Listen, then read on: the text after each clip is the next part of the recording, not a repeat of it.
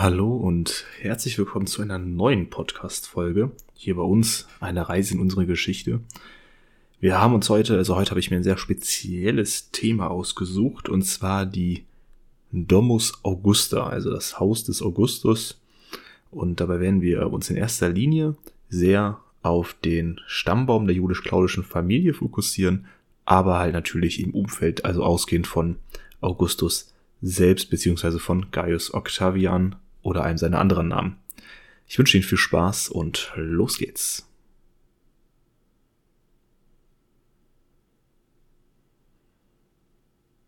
Wir arbeiten heute mehrere Themen ab, also zum einen natürlich den Stammbaum von Augustus, dann einmal seine engere Familie, aber natürlich Familie in unserem Sinn. Dann werde ich einmal ein bisschen erklären, warum jetzt ich jetzt gerade überhaupt Familie in unserem Sinne gesagt habe. Dann ähm, was wollte Augustus mit seiner Familie erreichen.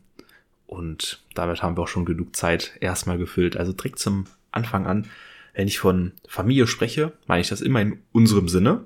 Und im römischen Sinne ist Familie aber was ganz anderes. Also wenn man sagt, die Familie Caesaris zum Beispiel, dann denkt man ja in erster Linie, okay, die Familie der Caesaren, also das wären ja eben Julius Caesar, ähm, Augustus, äh, Tiberius, der würde da ja theoretisch auch noch einfallen.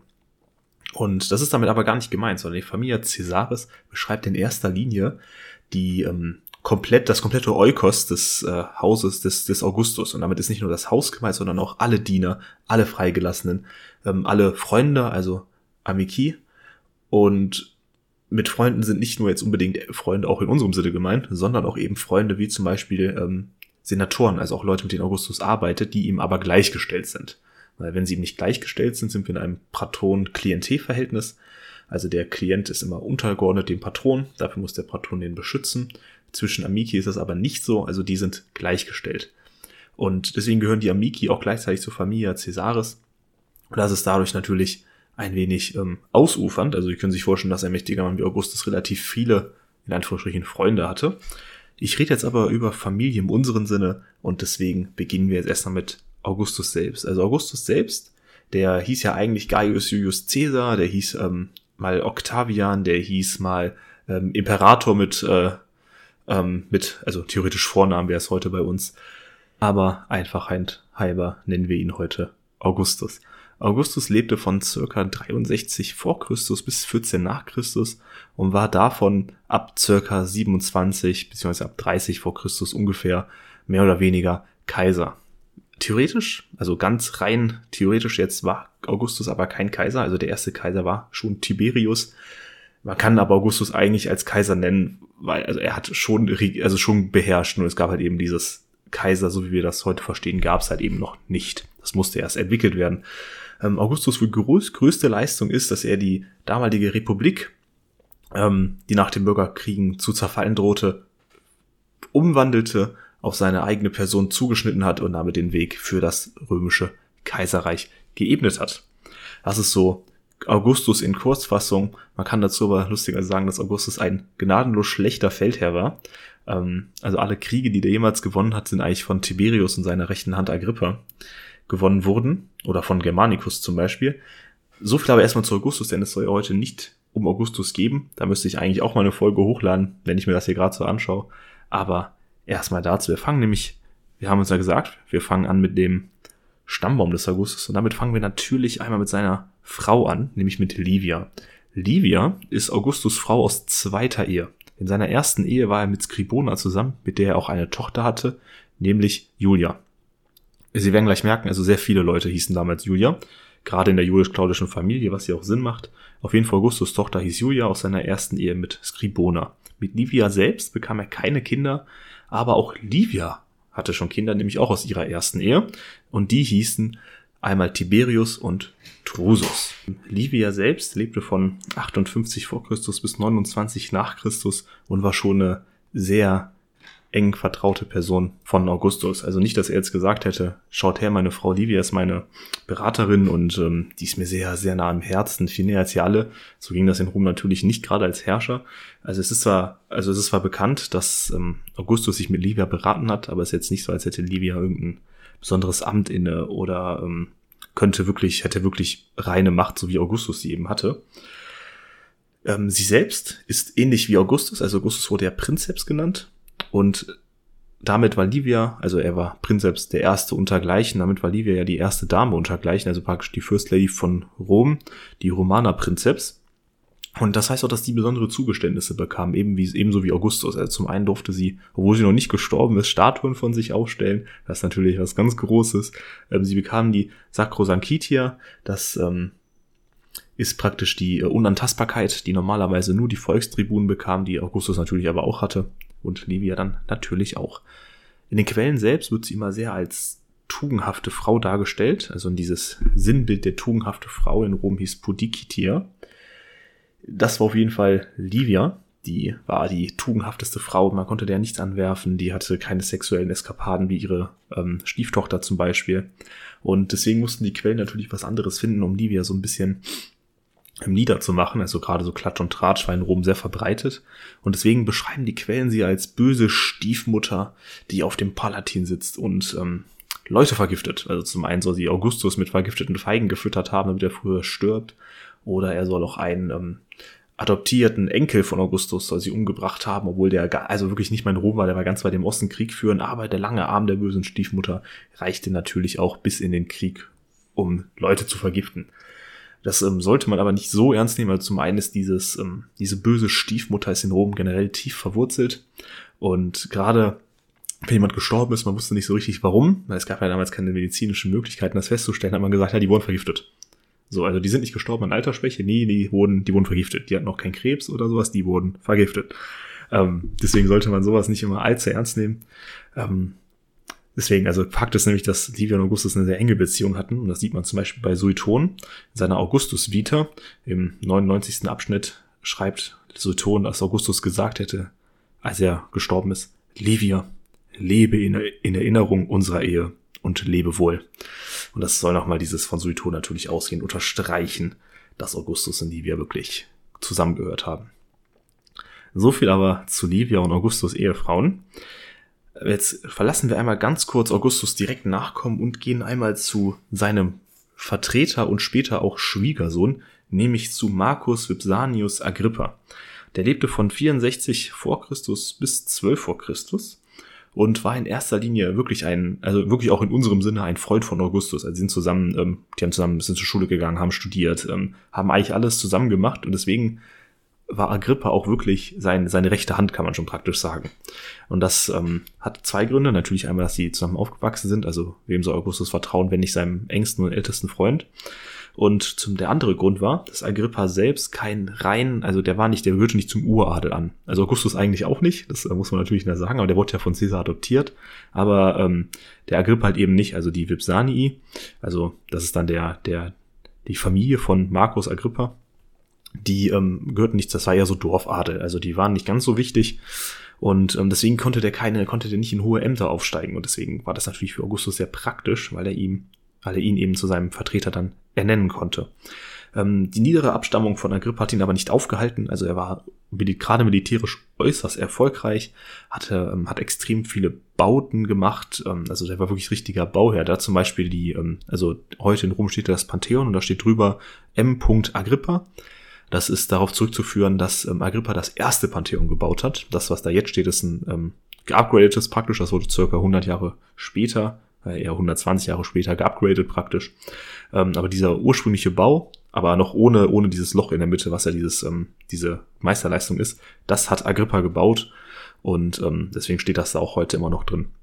Und ähm, zum anderen hat er auch die Cloaca Maxima wieder benutzbar gemacht und ähm, der hat auf jeden Fall sehr viel gebaut.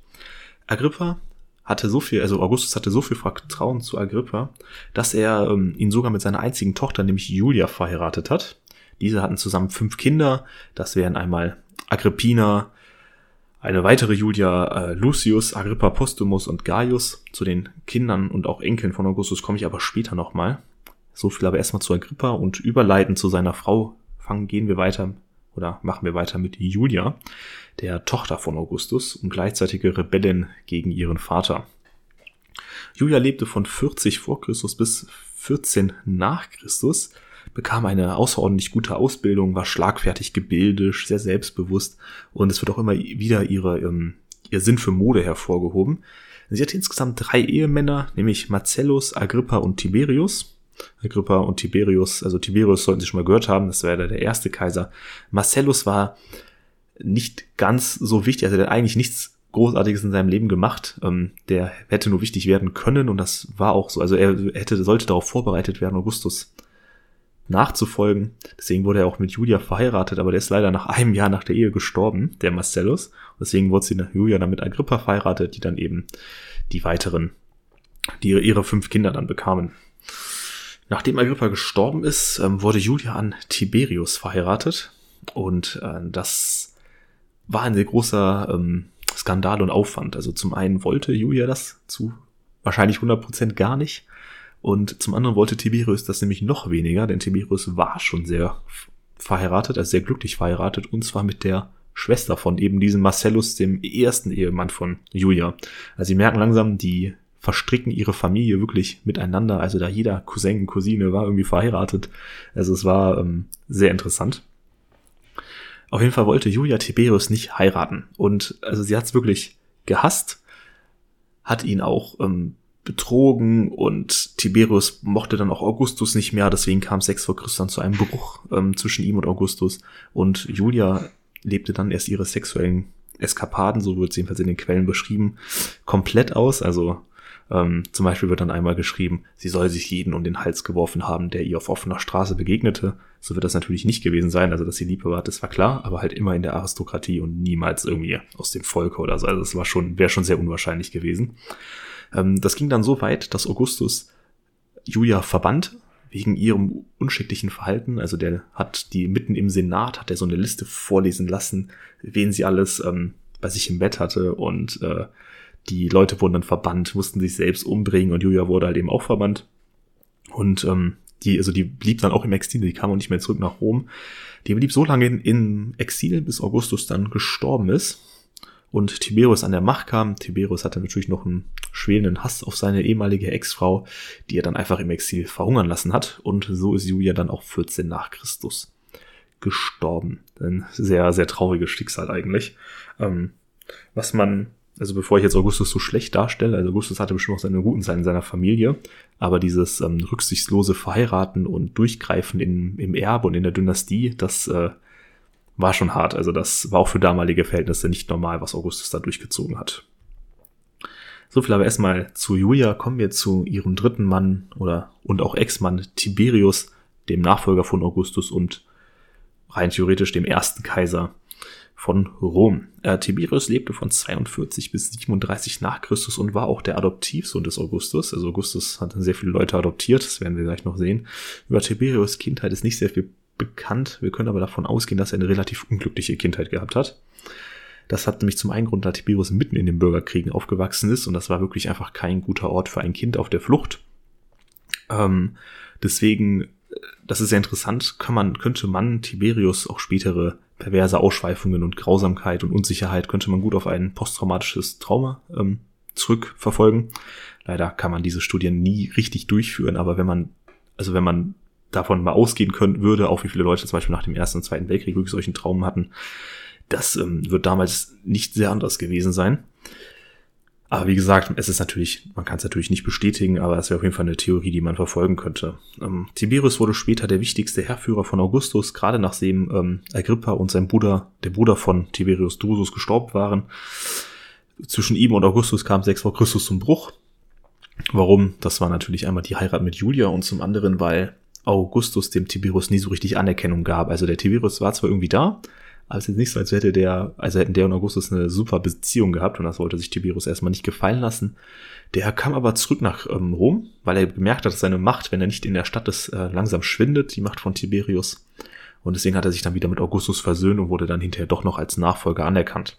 Und da gibt es eine sehr gute Geschichte zu, warum wir auch wissen, dass er wirklich anerkannt geworden, also worden war von Augustus, nämlich der Enkelsohn von Augustus, der Agrippine, der Agrippa Postumus, der wollte nämlich ähm, 18 nach, äh, nicht 18 nach Christus, 8 nach Christus oder so ungefähr, wollte der nochmal die Macht, also Machtansprüche geltend machen, weil er wäre ja viel, viel wichtiger als Tiberius und Augustus gesagt, äh, nö, ist nicht so, hat den auch einfach verbannt. Und deswegen kann man, können wir davon ausgehen, dass Tiberius dann auch wirklich sicher als von Augustus bestätigt worden war. Der wurde dann auch Kaiser und regierte bis 37 nach Christus. Kommen wir jetzt aber zu Augustus Enkel. Augustus hatte insgesamt fünf direkte Enkel, die jeden, also die, die Kinder von Julia und Agrippa.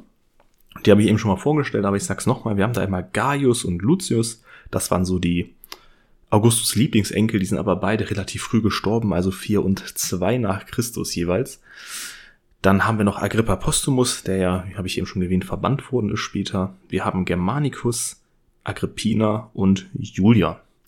Und zu den einzelnen Enkeln, das ist sehr interessant. Also Augustus, habe ich ja schon gesagt, so eine sehr lockere Einstellung zum Adoptieren gehabt. Und Augustus hat kurzhand gesagt, ich brauche Nachfolger, Tiberius mag ich nicht. Dann adoptiere ich einfach Lucius und Gaius, meine Enkel, die eigentlich in seiner Familie sind, die hat er dann nochmal adoptiert, um in so eine direkte, ja, direkte Dynastie so zu bilden. Und der hat die auch mit Ehrungen überhäuft und alles mögliche. Also die waren, das waren praktisch die Kinderstars von Rom. Die sind aber beide relativ früh gestorben. Und deswegen hat Augustus natürlich ein Problem. Was mache ich jetzt? Klar, er hat dann Tiberius hinterher zu seinem Nachfolger ernannt, aber dazwischen gab es noch einen weiteren aufgehenden Stern, und zwar Germanicus. Germanicus wurde zwar jetzt nicht direkt von Augustus adoptiert, aber er zwang Tiberius Germanicus zu adoptieren. Und Germanicus ist aber auch leider 19 nach Christus gestorben, hatte aber davor mit ähm, Agrippina einer weiteren, also Germanicus ist nicht direkt der, der Enkel von Augustus, sondern wie gesagt nur der Adoptivenkel. Deswegen konnte man Germanicus und Agrippina verheiraten, die ja eigentlich wirklich der Enkel von, äh, die Enkelin von Augustus war. Und die bekamen zusammen auch ewig viele Kinder, darunter auch ähm, mehrere, also einen zukünftigen Kaiser und begründeten auch den Stammbaum des Kaisers und so, also der, der, der weiteren Kaiser, kann man jedenfalls so sagen. Der Agrippina Postumus, der hieß übrigens Postumus, ist ganz interessant. Also der Name Postumus kommt daher, dass der geboren worden ist, nachdem sein Vater gestorben ist. Also Postumus bedeutet so viel wie ähm, nach dem Tod, nach dem Tod des Vaters immer. Wurde das in Rom, war das so üblich, dass sie dann so genannt worden sind. Also dieser letzte Name war ja immer ein Spitzname. Deswegen, ähm, wie zum Beispiel eben Marcus Tullius Cicero, also oder Cicero eher. Cicero bedeutet einfach Kichererbse. So, das waren halt Spitznamen, die wir nennen die heute nur so, weil es halt einfacher ist, weil die irgendwie alle Markus hießen. Aber Kikaro oder auch eben Postumus sind dann die Spitznamen, bei dem die aber auch gerufen worden sind. So viel wissen wir. Der wurde dann verbannt, der Agrippina Postumus, weil er eben Machtansprüche gelten oder gelten machen wollte. Hat natürlich nicht so gut funktioniert. So viel erstmal zu den männlich, zu dieser männlichen Enkeln, zu den männlichen, zu der männlichen Reihenfolge. Die Agrippina, genau, die wurde mit Germanicus ver äh, verheiratet. Die bekam eine Menge Kinder, auch zum Beispiel den zukünftigen Kaiser dann eben Caligula. Und ähm, auch der ähm, Nero, also auch Nero und Claudius stammen mehr oder weniger von denen, waren also gehörten zu dieser selben Familie. Die beiden waren relativ glücklich miteinander, also sind auch, also nicht, dass der Germanicus jetzt, der hätte noch länger leben können, also der wurde auch von Agrippina deutlich ähm, überlebt, aber war alles in Ordnung, war jetzt nichts, nichts krasses zu erzählen. Bei Julia hingegen ist es ein bisschen anders. Also Julia, jetzt nicht die Julia, die Tochter von Augustus, sondern Julia, die Tochter von Agrippina und Julia. Das ist wie, wie ich eben am Anfang gesagt habe, es gibt wirklich viele Julias. Äh, die trat in, den, in die Stapfen oder in die Fußstapfen ihrer Mutter und wurde auch zur Rebellin. Wurde dann auch einfach verbannt. So, das war so die übliche Methode. Wir lassen die nicht töten, wir verbannen die nur. Ist viel einfacher. Die lebte dann 20 Jahre im Exil, wo sie dann hinterher auch gestorben ist. Mehr gibt's da zwar eigentlich gar nicht zu sagen. Also es ist wirklich auch ähnlich wie ihre, ihre Mutter. Einfach ein trauriges Schicksal, was die Julias da ähm, bekam. Aber so viel jetzt erstmal zu dem direkten Stammbaum. Ich hoffe, das war bis jetzt halbwegs übersichtlich. Sonst wirklich einfach mal googeln und nebenbei vielleicht den Podcast hören. Da ist das auf jeden Fall deutlich ersichtlicher, wie die alle zusammenhängen, wer wen adoptiert hat und alles Mögliche. Wir kommen jetzt erstmal zu der, zu der Auswirtung. Also was wollte Augustus mit seiner Familie bezwecken? Und da gibt's einmal die Familienpolitik selbst. Also zum einen wollte der natürlich eine Gründung oder die Gründung der julisch-claudischen Dynastie vorantreiben. Er wollte seine eigene Dynastie, die ihn auch überdauert, ähm, äh, festigen, ausarbeiten. Und das sieht man in erster Linie zum Beispiel natürlich daran, dass er natürlich die ganze Zeit innerhalb der eigenen Familie geheiratet hat. Also der hat seine eigenen Enkel adoptiert, der hat seine Enkel miteinander irgendwie verheiratet. Der eine, der ähm, Germanicus zum Beispiel, der war der Sohn von Drusus, der irgendwie auch der, der, der, der Bruder von Tiberius war und Tiberius musste den dann adoptieren, damit der besser zu Augustus passt, weil Augustus ja Tiberius adoptiert hat und die ganze Zeit innerhalb dieser Familie haben die sich adoptiert und verheiratet und das ist natürlich nur auf diese Dynastiegründung zurück ähm, zu führen. und dazu kommt, dass ähm, Augustus mit seiner, seiner Familie immer mit irgendwelchen Ämtern überschüttet hat. Also zum Beispiel Lucius und Gaius, die, die, die wurden auch die ersten der Jugend genannt. Und ähm, Tiberius war dann Feldherr, Agrippa war Feldherr und niemand konnte irgendwie sagen, nee, du bist kein Feldherr. Doch, wenn Augustus das sagt, dass der Feldherr ist, ist er auch Feldherr. So einfach war das. Und damit zieht er sehr starke Aufmerksamkeit auf seine Familie, was gleichbedeutend mit Propaganda eigentlich ist, um eben zu, zu zeigen, wir sind die mächtigsten. Keiner hat mehr Macht, mehr Aufmerksamkeit, Autoritas, mehr Ehre, Ruhm als wir. Und deswegen kann uns auch keiner gefährlich werden. Und hat die politischen Ämter natürlich auch nur so verteilt, wie er es auch möchte, also an seine, an seine, ähm, ja, das den Freundesbegriff hatte ich ja am Anfang, also schon seine Freunde, die ihm aber nicht gefährlich werden können. Das waren schon eher, oder an seine Klienten zum Beispiel. Ein weiterer Aspekt ist, wenn wir uns die Freundespolitik von Augustus angucken, das habe ich ja eben bei Agrippa schon ein wenig erklärt, nämlich dass Agrippa ja aus einem etwas niederen Adel kommt und deswegen Augustus nicht gefährlich werden konnte, weil er gar nicht in diese Ämter kommen könnte, die Augustus bekleidet.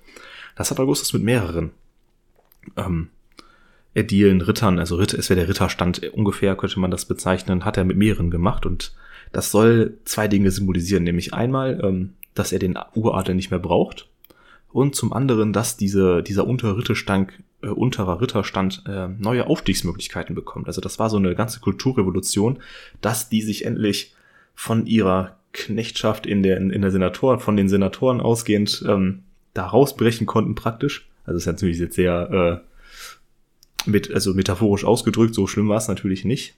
Aber in erster Linie war es schon so, dass man als Ritter konnte man nicht direkt Konsul werden. Also man konnte sich immer so pro ein, zwei Generationen mal eine, eine Leiter äh, hochklemmen, also einmal ein Amt hochklettern, aber man konnte jetzt nicht einmal alles überspringen. Das hat Augustus, also das wurde schon in den Bürgerkriegen geändert, aber Augustus hat das dann nochmal wirklich durchgesetzt und das sieht man halt eben sehr gut, gerade an Agrippa, dass Augustus solche Leute eben oft bevorzugte auch, weil sie eben eben nicht gefährlich werden können, konnten. Und damit wären wir auch schon am Ende der heutigen Folge. Es waren sehr viele Namen, sehr viele Daten und ich bin, wahrscheinlich kann man sich das ohne Bild, das ist wahrscheinlich wirklich sehr schwer vorzustellen. Also ich würde einfach mal sonst googeln, Julius, Julius Claudische Familie oder Stammbaum und dann da die meisten, die sind, sind auch schon richtig, also da kann man schon drauf vertrauen und sich das dann nebenbei nochmal anschauen. Ich hoffe, die heutige Folge hat Ihnen gefallen und dann bis zur nächsten Folge. Auf Wiedersehen.